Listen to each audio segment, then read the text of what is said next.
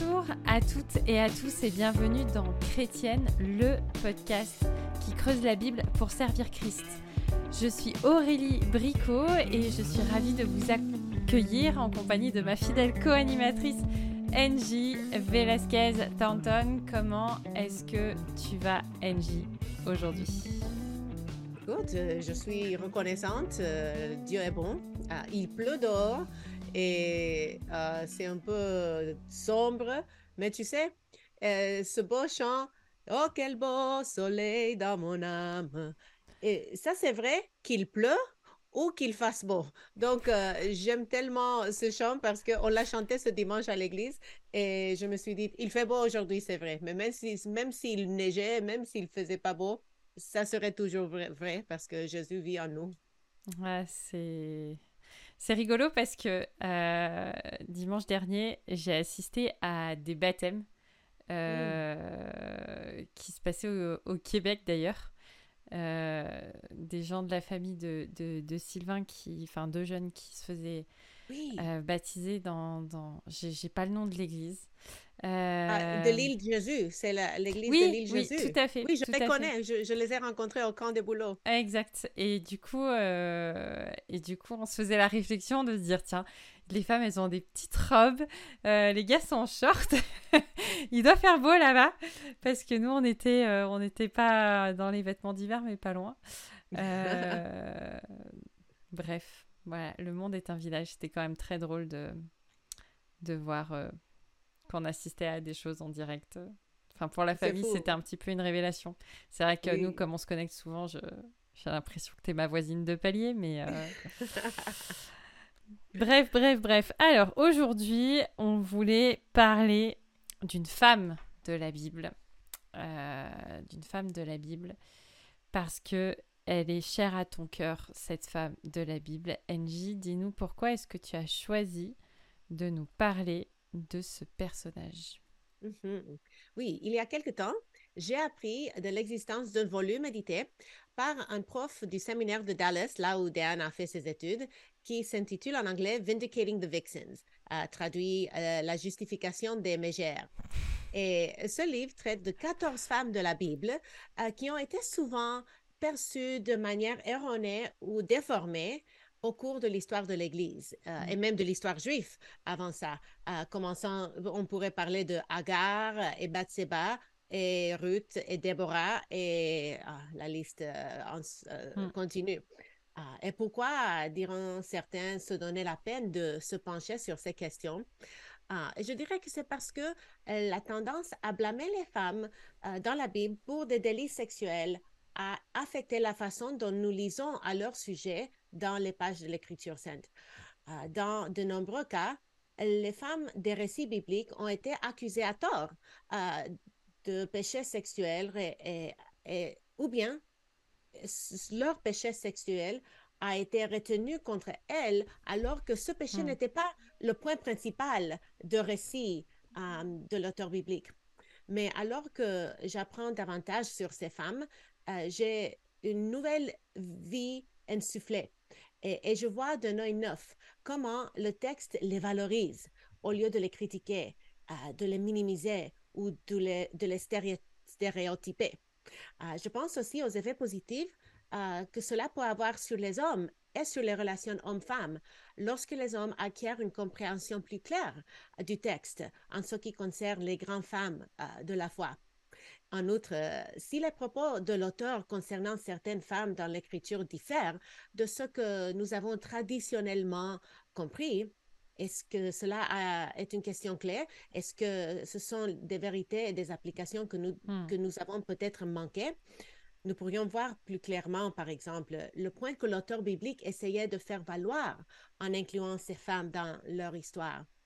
Et à maintes reprises, nous découvrons le cœur de Dieu pour les personnes réduites au silence, les marginalisés, les impuissants, les païens, les étrangers. Mm. Ah, et c'est ça ce qui manquait dans notre compréhension souvent, parce que nous nous focalisions, par Mm. exemple, sur le péché d'une femme. Euh, nous ne remettons pas en question, par euh, ce que nous allons voir aujourd'hui, l'inspiration, l'inhérence ou l'infaillibilité de l'écriture. Nous remettons toutefois en question l'inspiration, l'inhérence et l'infaillibilité de l'interprétation humaine Hmm. que peut-être nous avons reçue. Mm, mm, mm, mm. Et, euh, en, en ce qui concerne plus particulièrement l'histoire de la femme samaritaine, notre compréhension du passage a d'importantes ramifications. Et voici une. Est-ce que tu as déjà entendu dire que Jésus évoque le péché de la femme samaritaine parce que c'est ce que nous devrions faire lorsque nous évangélisons quelqu'un? Um, que nous devrions commencer par confronter les gens avec la réalité du péché, que nous devrions aborder leur culpabilité avant de leur annoncer la bonne nouvelle et l'espoir de la vie. J'ai bien entendu ça. Um, T'as pas de chance, hein? Écoute, euh, et, et c'est c'est souvent dans les, les formations d'évangélisation Mm. qu'on on, on nous dit cela. Mais que se passerait-il si Jésus tendait la main à la Samaritaine avec empathie?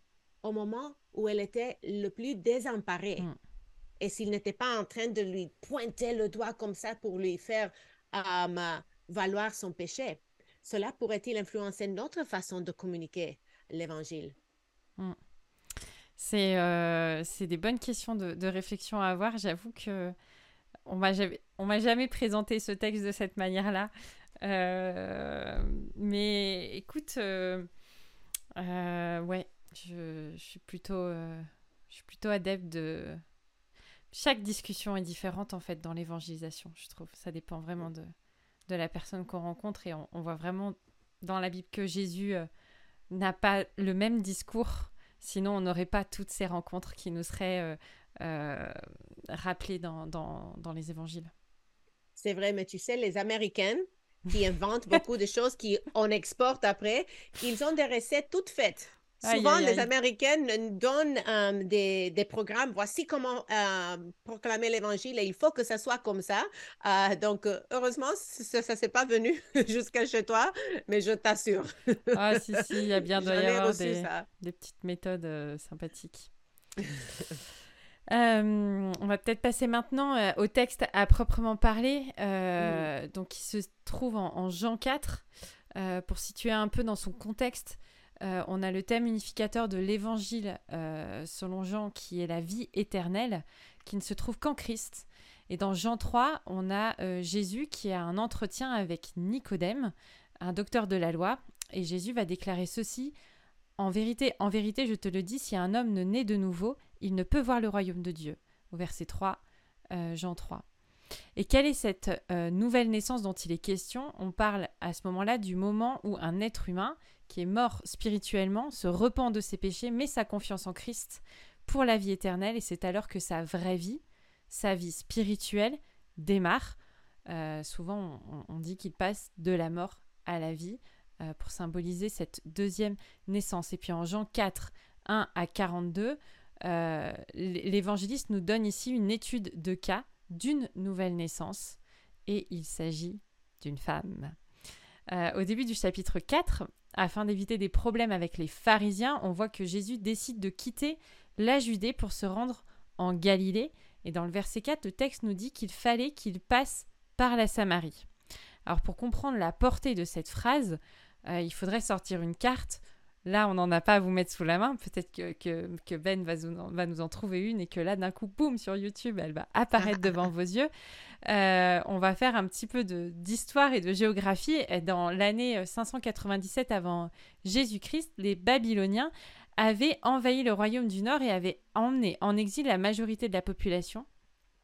Ils n'ont laissé que les plus démunis, puis ils ont importé des captifs d'autres régions du royaume pour repeupler le territoire.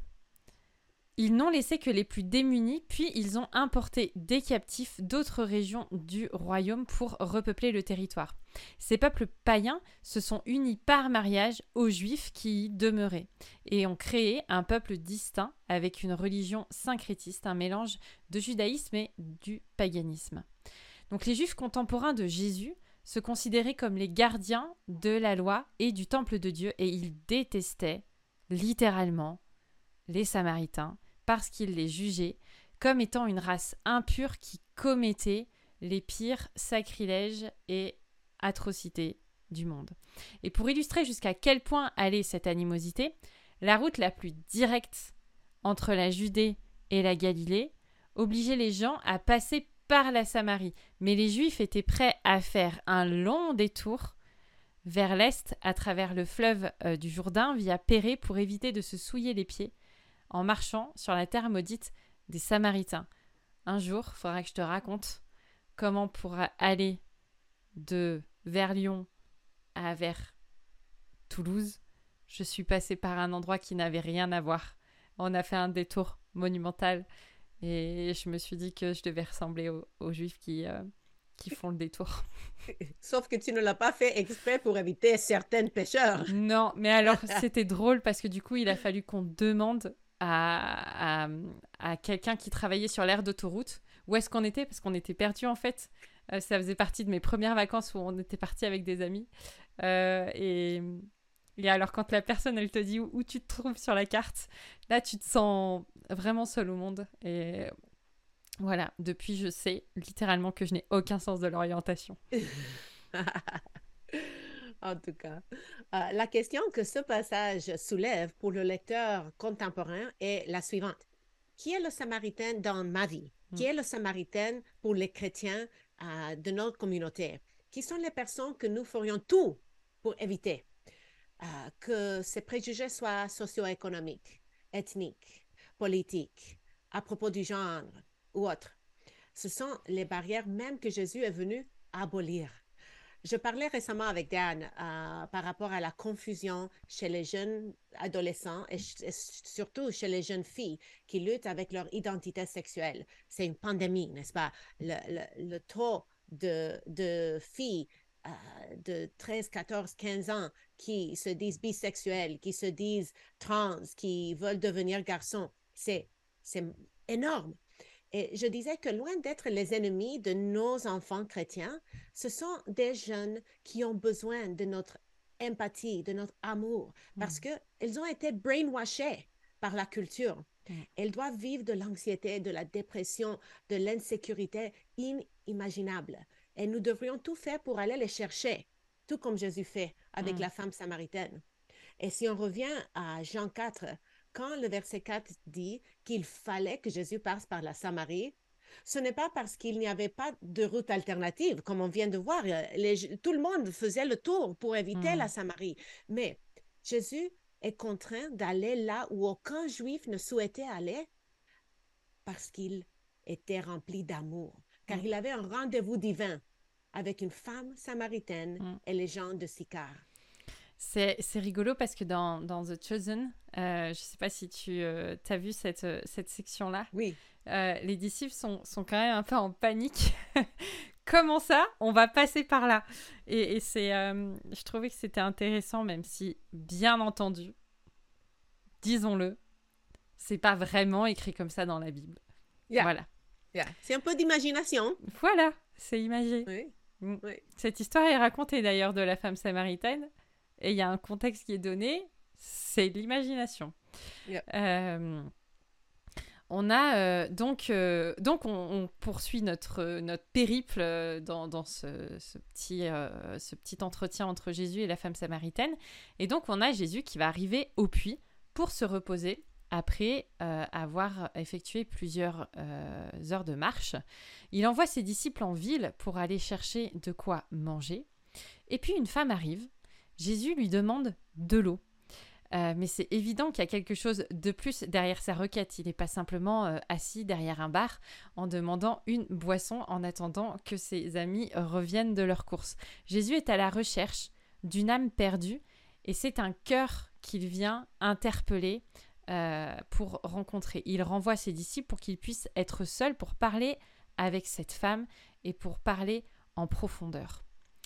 La réaction de la femme euh, va être euh, l'étonnement. Les Juifs, en effet, n'ont pas de relation avec les Samaritains, et encore moins un Juif avec une femme samaritaine. Euh, Jésus ne fait pas que lui parler, d'ailleurs, il lui demande de boire de sa cruche, c'est impensable, ça ne se fait pas, et la femme n'en revient pas, elle est un peu, un peu bouche bée, comme on dit. En réponse, la femme, Jésus euh, va déclarer, si tu connaissais le don de Dieu, qui est celui qui te dit, donne-moi à boire, tu lui aurais toi-même demandé à boire, et tu t'aurais donné de l'eau vive. et il t'aurait donné de l'eau vive au verset 10.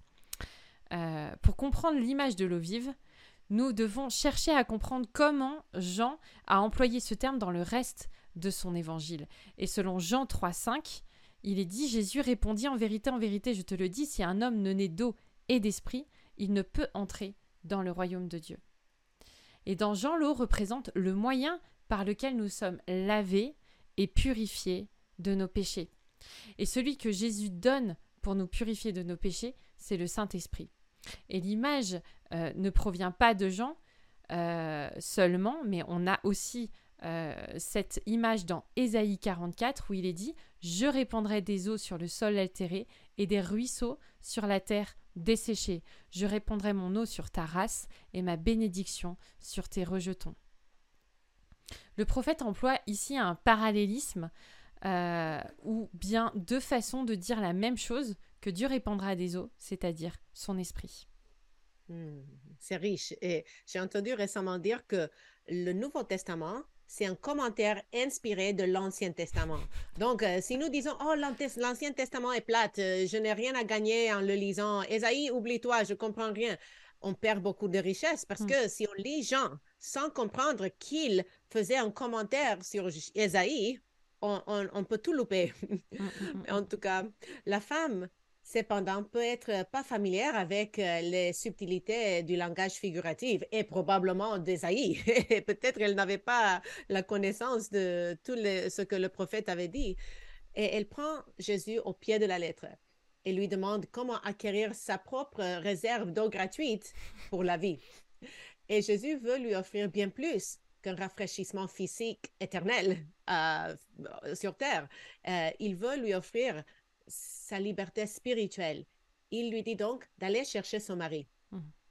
Et à ce stade, peut-être que vous vous souviendrez d'avoir entendu que cette femme était particulièrement pécheresse et que Jésus devait la confronter à sa propre culpabilité afin de la conduire à la repentance. Moi-même, j'ai enseigné cela quand j'ai euh, étudié et, transmis Jean 4 dans une étude biblique. Seigneur te pardonne, ma sœur. Oui, vraiment. Ah, écoute, j'ai écrit un article euh, sur TPG intitulé Enseignant de la Bible, vous allez faire des erreurs. Mm. Et j'ai appris ça de Jen Wilkin, qui est mon enseignante préférée, qui avait dit que nous allons faire des erreurs, de même que um, Apollos a fait des erreurs. Et en acte 17, je pense, uh, Priscille et Aquilas uh, le corrigent mais le récit dit qu'il était quelqu'un qui connaissait bien les Écritures, hmm. mais il a fait des erreurs. Donc, euh, nous, nous, allons faire des erreurs jusqu'au jour que nous serons avec le Seigneur. Donc, euh, que le Seigneur me pardonne, mais j'avais mal compris ce passage aussi. Mais, mais que faire si la femme samaritaine n'était ni adultère ni fornicatrice? En raison des recherches récentes, euh, je soupçonne maintenant qu'elle avait plutôt enduré la perte de six maris certains d'entre eux sont peut-être morts et d'autres l'auront pu quitter. L'infertilité aurait pu être une raison principale, car c'est souvent une raison pour laquelle la femme euh, euh, est abandonnée, hmm. euh, si elle ne peut pas produire un héritier pour son mari. Et à l'époque, les femmes n'avaient pas le droit de demander le divorce de leur mari, surtout pas à cinq reprises. et comment une telle femme pourrait-elle manger si elle faisait cela? Une femme dépendait pour sa survie de son mari. Non, ce sont généralement les hommes qui prenaient l'initiative du divorce. Et ils pourraient même le faire si la femme avait brûlé son souper. mais la femme n'avait pas ce droit. Elle a donc probablement, été abandonnée et ou endeuillée de son mari à maintes reprises. Et la sixième fois, il est probable qu'elle ait dû se contenter d'un arrangement polygame pour ne mm. pas mourir de faim. Et souvent, um, les, les deuxièmes femmes étaient comme des concubines, comme des esclaves presque. Elles n'avaient pas les droits ni même le titre d'épouse. Elles, elles, étaient réduites à, au service de leur maître et elles pouvaient le faire volontairement pour ne pas mourir de faim. Mm. Uh, donc, ce scénario convient mieux à une société où les femmes étaient traitées comme de la marchandise. Et je ne prétends pas qu'elle était sans péché. Mm. Mais au fil des siècles, nous avons eu tendance à voir le péché sexuel caché dans les placards de beaucoup de femmes dans la Bible et dans le placard de cette femme mais ce n'est pas dans le texte. Et à la lumière de ce que nous savons du contexte culturel, et en particulier dans ce cas, je pense que nous avons besoin d'un autre regard. Et hmm. si en effet Jésus ne confrontait pas cette femme pour ses péchés sexuels, ne faisait, mais faisait plutôt preuve d'empathie, qu'est-ce que cela pourrait nous apprendre sur la sagesse d'évangéliser par des confrontations sur le péché en premier? Euh, Revenons à notre récit pour voir ce que se passe par la suite. Parce que euh, la suite de la conversation va, va s'enchaîner. Euh, en fait, c'est vrai, Jésus va pas rester sur le débat du, du coup, t'es mari, etc. Mais qu'est-ce que tu as vécu euh, et tu trouves pas qu'il y a des choses qui, qui allaient pas là-dedans, tout ça, tout ça. Euh, il, va y aller cash sur un autre euh, sujet et sur le sujet de la foi, parce que c'est le projet et peut-être le sujet qu'il a en tête depuis le début, depuis qu'il a pris la route pour passer par la Samarie. il va dire au verset 22, vous adorez ce que vous ne connaissez pas. Et là, il va interpeller euh, la femme samaritaine parce que c'est là son vrai problème. Elle n'adore pas en esprit et en vérité. Et c'est le vrai problème de beaucoup euh, de personnes à ce moment-là euh, dans l'histoire, dans le moment de l'histoire dans lequel tout ça se passe. C'est aussi le problème dans, dans nos vies aujourd'hui et dans notre culture. Tous les autres péchés ne sont finalement que le résultat de ce premier péché. La femme samaritaine, comme beaucoup de chrétiens qui aujourd'hui ont grandi, comme on dit, entre deux pages de la Bible, euh, connaissent les codes, euh, connaissent beaucoup de choses, mais en réalité, il n'en est pas ainsi, ils n'ont pas leur cœur vraiment euh, tourné vers Dieu et ils n'ont pas cet attachement et, et cette, ce cœur d'adorateur en eux. Il faut que Jésus lui dise la vérité quant à son idolâtrie pour qu'elle puisse mettre sa confiance dans le vrai Dieu, il faut qu'elle comprenne d'abord que sa conception de Dieu est erronée. Mais il va pas s'attarder sur ce point, il veut lui dire la vérité. Donc on voit que Jésus n'est pas en train de faire une checklist de il y a ça qui va pas, ça t'es à côté de la plaque, euh, ça c'est pas bon. Non, il va vers euh, le positif et il va vers les choses qui sont bonnes pour elle. Il va lui parler de l'importance d'adorer le Père en esprit et en vérité au verset 24. En esprit, ce qui veut dire ne pas être limité à un endroit, c'est-à-dire le temple. En esprit signifie aussi adorer par la puissance du Saint-Esprit. Et en vérité, parle d'une adoration basée sur la révélation que Dieu nous donne de lui-même. Et quelle est la révélation de Dieu? Disponible à nous aujourd'hui Sa parole. Le verset 26 va être vraiment étonnant euh, dans ce sens parce que tout au long de son ministère, Jésus va, on va dire, un peu voiler son identité, entre, où il va laisser entrevoir juste certains aspects. Il va dire souvent aux gens qu'il vient euh, de guérir, de surtout ne le dire à personne. Mais ici, Jésus, lui, déclare ouvertement son identité.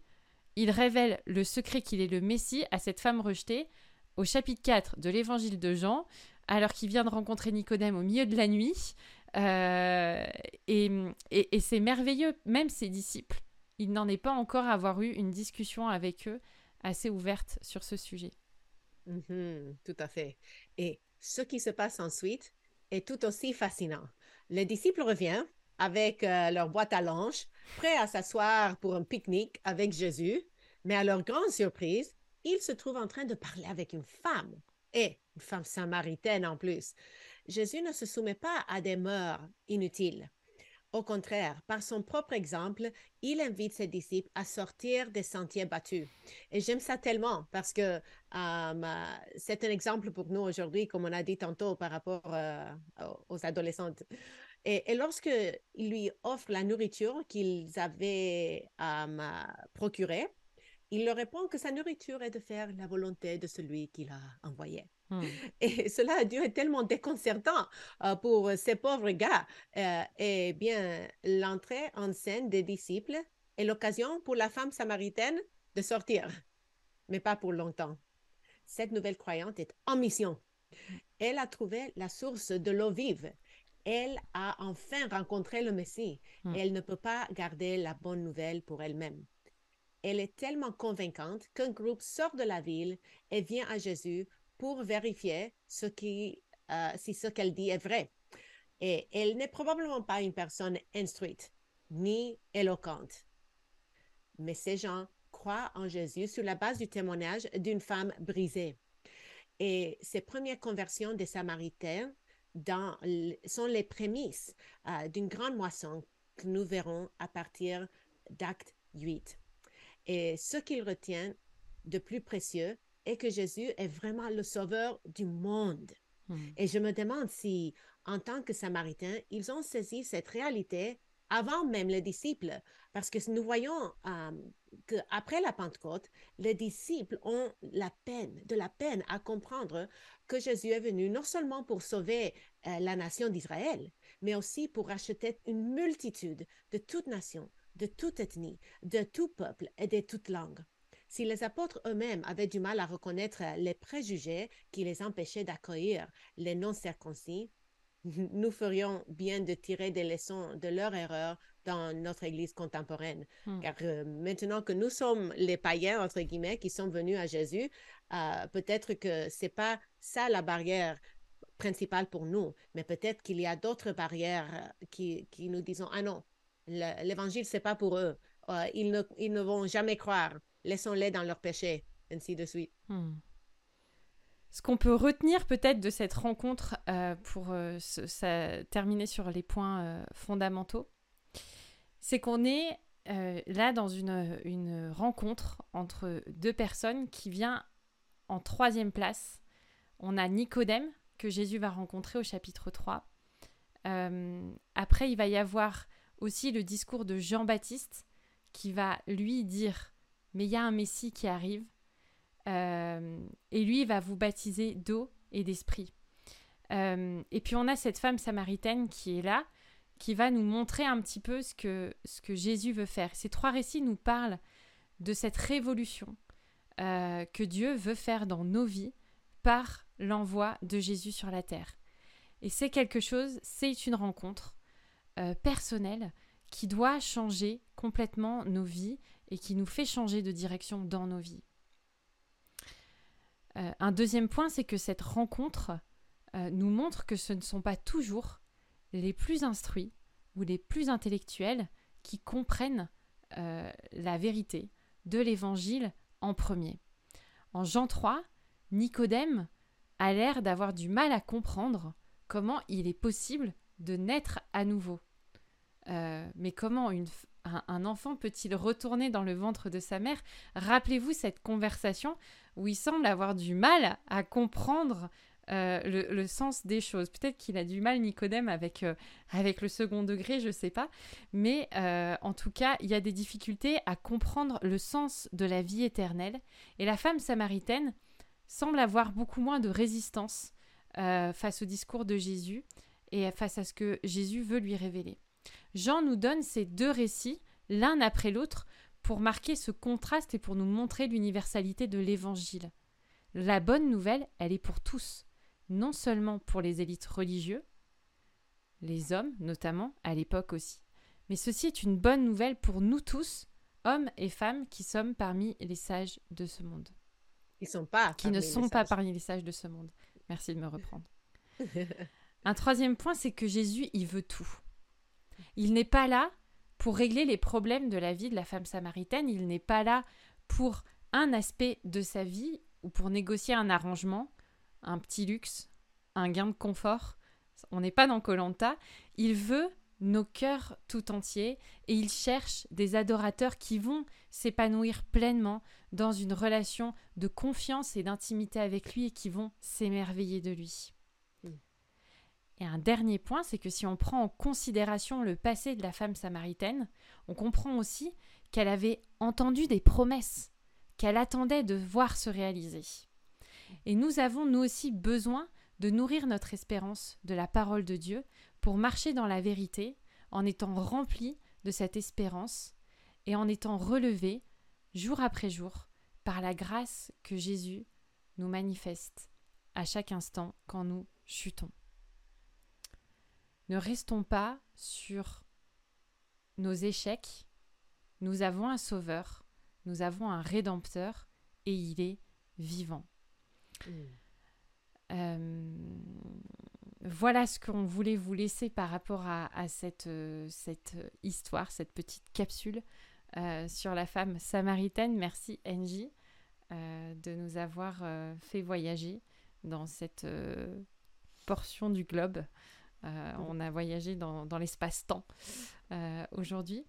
On espère que, cette petite euh, discussion vous a encouragé euh, dans votre vie chrétienne. On vous redit que vous pouvez nous écrire euh, si vous souhaitez en savoir plus, proposer des sujets, poser des questions, ce que vous voulez. On est à votre écoute. Normalement, on répond. Parfois avec du délai, certes. Disons-le, Internet va plus vite que nos vies. Euh, donc vous pouvez nous écrire à chrétienne au singulier toutpoursagloire.com. Et euh, voilà, on vous dit à la semaine prochaine pour un nouveau podcast. Euh, merci de votre écoute et à bientôt, Angie. À bientôt.